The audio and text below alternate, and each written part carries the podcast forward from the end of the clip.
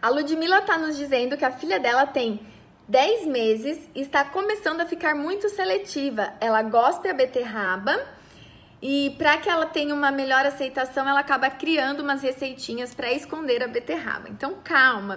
É, com 10 meses o bebê está no, no período, no momento de aprender a comer, então não é ideal esconder, camuflar, descaracterizar os alimentos, porque é importantíssimo que o bebê reconheça que ele forme o paladar, que ele reconheça a textura, que ele pegue, que ele veja a cor, o sabor dos alimentos, porque isso vai refletir para a vida toda, né? É importantíssimo a gente priorizar esse aprendizado inicial. Então, primeiro, vamos desconstruir as palavras negativas. Se a gente ficar reforçando que o bebê não quer, que o bebê não gosta, enfim, que o bebê não gosta de comer, aí ele não vai gostar de comer mesmo, porque a gente sabe que os pensamentos têm poder. Imaginem nossas palavras.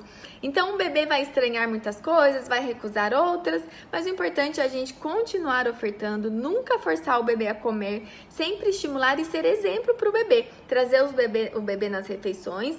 No curso, a gente fala muito sobre isso, a importância de como conduzir o momento das refeições, das refeições em família e como fazer as escolhas ideais dos alimentos, sem disfarçar e sem forçar.